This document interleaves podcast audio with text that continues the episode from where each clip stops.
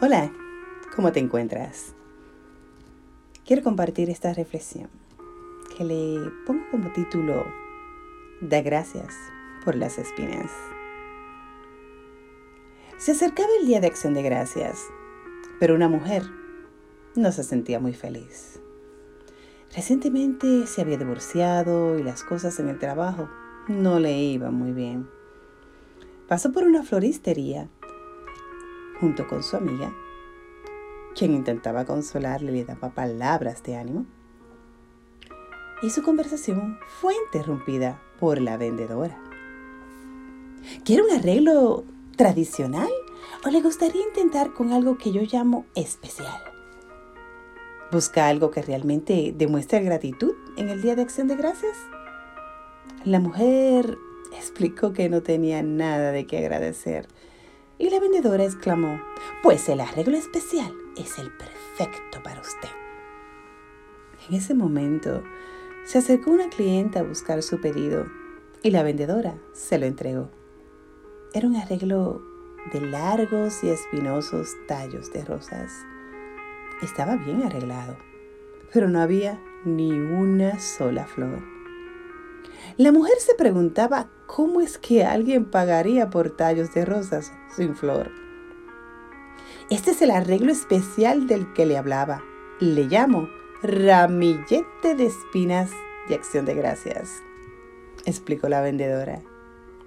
La mujer entonces preguntó, pero ¿cómo se le ocurrió hacer un ramillete de espinas?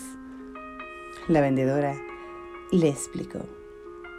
Un día aprendí a ser agradecida por las espinas.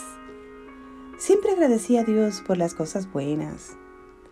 Nunca me preguntaba por qué esas cosas sucedían. Cuando venían tiempos de adversidad, lloraba, lloraba y gritaba. Con el tiempo, con el tiempo aprendí que los momentos difíciles fortalecen nuestra fe, nos hacen madurar, nos hacen crecer.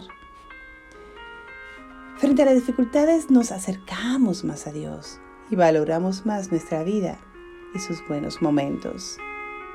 La experiencia me ha enseñado que las espinas hacen las rosas más hermosas. La mujer sintió mucha emoción y dijo, me llevaré un ramo especial. ¿Cuánto le debo? Nada. El primer ramillete va por mi cuenta. La vendedora le entregó un ramillete y con él le entregó una tarjeta. La mujer leyó lo que decía. Señor, nunca he agradecido mis espinas. Siempre he agradecido las rosas. Enséñame, enséñame el valor de mis espinas.